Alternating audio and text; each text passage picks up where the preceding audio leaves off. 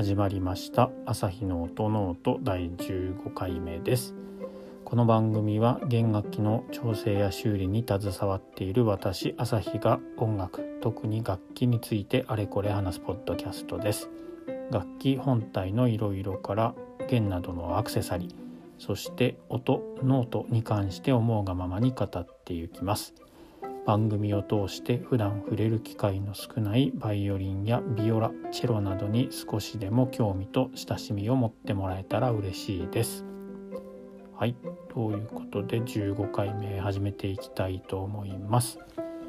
今日は何をお話ししようかなと思ってはいたんですけれども、えーと、前回の放送を聞いてみてあのガット弦えシンセティック弦スチール弦弦には3種類ありますというようなお話をしたんですがじゃあなんでガット弦からシンセティック弦やスチール弦にというのが生まれてきたのっていうようなお話をしていないなというところがあったので結局のところあのガット弦音がすごくいいんですけどそれがいいならじゃあずっとそれでいいじゃん。みたいな感じなのになんでシンセティックそしてスチール弦っていうのが、え、出てきて今まではシンセティックナイロン弦が主流になっているのかっていうようなちょっとお話をしてなかったというか気になる人は気になったのかなっていうところがあってですので補足みたいな感じで今日その話をしてみようかなというふうに思います。えっ、ー、とバイオリンは昔、まあ、バイオリンの原型みたいのも全然違う名前で呼ばれていたりとか、えー、中東とかもしかしたら中国とかそちらの方とかの影響モンゴルとかですねの方からこう発症したん生まれたというか原型が出来上がったんじゃないかっていう風なところもあるんですけど昔からそのガット、えー、と呼ばれる弦あの羊の腸をよって作る作った弦っていうのがずっとまあ使われてきていたという感じです。であのガット弦は当時はそれしかなかったのでまあそれがバイオリンの音っていう感じで認識されていたと思うんですよね。でそれやっぱり今でもガット弦はあって音聞いてるとすごく綺麗というかすごくいい感じの音がするのでガット弦を今でも好きな方っていうのはたくさんいるんですね。でガット弦からじゃあなんでそのシンセティックスチール弦というのが出てきたかっていうと、まあ、理由はいくつかあると思うんですけどまずはあの何でしょうね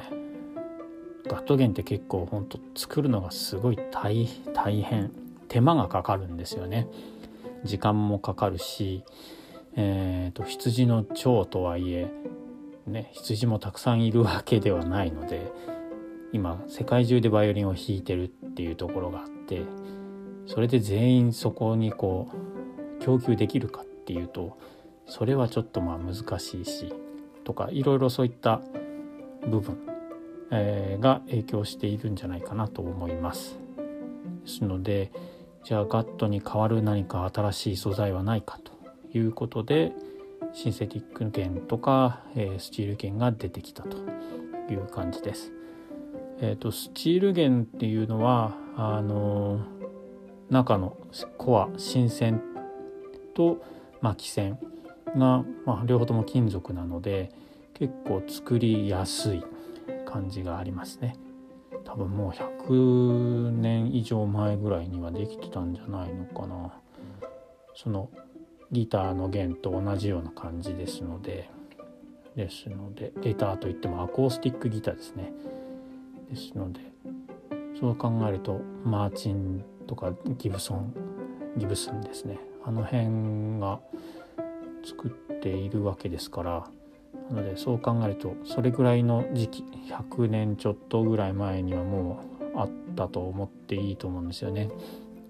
で多分そっちの方がスチール弦の方がシンセティック弦よりも早いんじゃないのかなと思うんですけどこれはちゃんと調べてみないとどうかというのは分かりません。すみません。でスチール弦がまあ最初にガット弦に続いてスチール弦が出てきたとして指定になってしまうんですがそしてスチール弦ってすごくガット弦とは全然違う音なんですよね。何でしょうやっぱり金属なのでこう硬い金属的金属的な音っていうのが表現しづらいんですけど本当金属的な音がしてしまってなんかバイオリンを弾いてるバイオリンを弾いてるんだけどバイオリンの音が出てこないみたいな感じになってしまうんですよね。なんかマンドリンみたいな感じ今のマンドリンのような音になってしまうんでもう少しやっぱりガットの音にこう音音色を近づけたいっていうのがあってきっとシンセティックというかガットに変わる素材っていうのをそこでこう見出してナイロン弦シンセティック弦っていうのを作っていったんじゃないのかなというふうに思います。あのえーと、前々回ぐらい前々回ぐらいにドミナントという弦がありますということで定番の弦がありますっていうのあれが本当にエポックメイキングまではいかないと思うんですけどかなりいい革新的というか当時としては驚くぐらいいい弦だったと思うんですよね。ですのでえっ、ー、といろんな本当にプロの演奏家さんがナイロン弦にそこで移っていったというか言ったところもあったと思います。でそんな感じで、まあ、ガット弦からシンセティック弦にこう、まあ、スチール弦が間に入ってシンセティック弦みたいな感じになってきたと思うんですけどそれはやっぱりガットを作るガット弦を作る手間とか資源とかとはま金額的な今はそうですよね金額的なところっていうのの折り合いがやっぱりちょっとつかない。なのでシンセティック弦という、まあ、手軽にといえば工場が作れれば手軽にできるんじゃないかなでそういった形で、えー、今ではナイロン弦シンセティック弦というのが主流になってきているんじゃないかなというふうに思います。これがガット弦はやっぱり本当うん今でも使っている人私も使ってはいるのですごい音はすごくいいですね。ですのでうんなかなかそういう何て言うんでしょうねが弦の種類を変えて聞いてみるっていうことはあんまり普通に生活してるとないと思うのでこの辺ももし興味がある方は楽器店とかに行ってちょっと弾いてみるというか弾いてもらうとかそういうのできないのかな。そしたらもう少し私の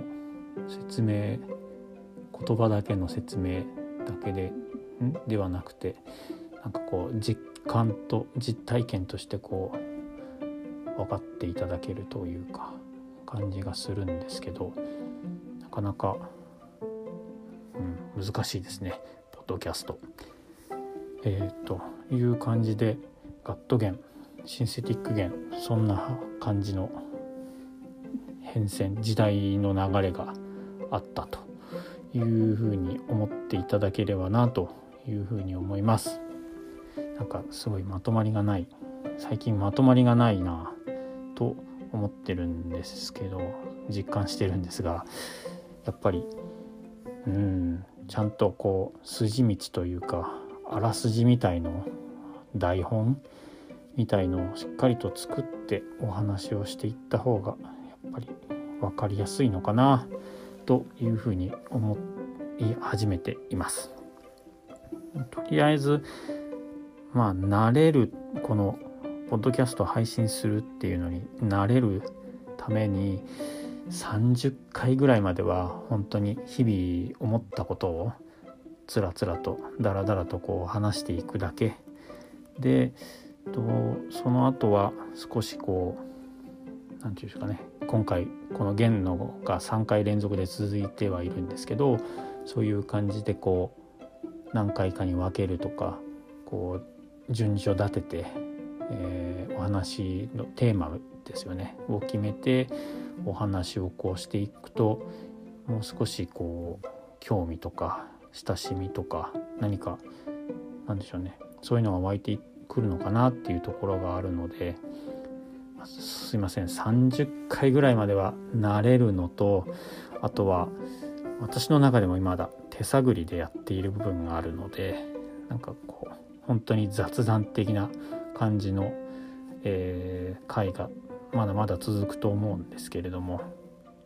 一応頭の中だけではなくてちょっとこう今後どうしようかなっていうことはあの書き出してきてはいるのでもう少しお時間をいただければなというふうに思います。まあ、100回200回って言った時に最初のこの辺の回を聞いてみてあなんかこうまだ慣れてないというか上ずってたりとかそういうのを聞いてこう初々しい時代の朝日の音ノートとかが残っていくっていうのもそれはそれでなんか面白いんだろうなと後で聞き返してみると面白いだろうなとも思いますし、まあ、とりあえずはあのこう出さ出さないことには始まらないので、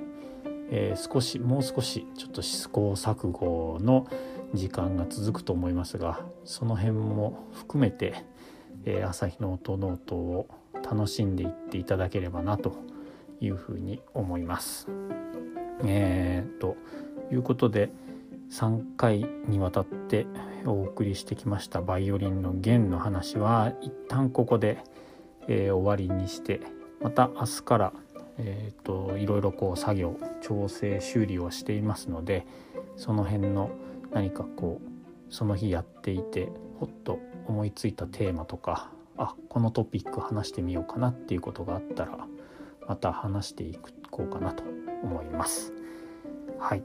ということで今日の「朝日の音ノート」15回目はこの辺にしたいと思います。番組を気に入ってくれた方はフォローやいいねサブスクライブ購読などどうぞよろしくお願いします。それでは皆さんまた次回の配信でお会いしましょう。ありがとうございました。さようなら。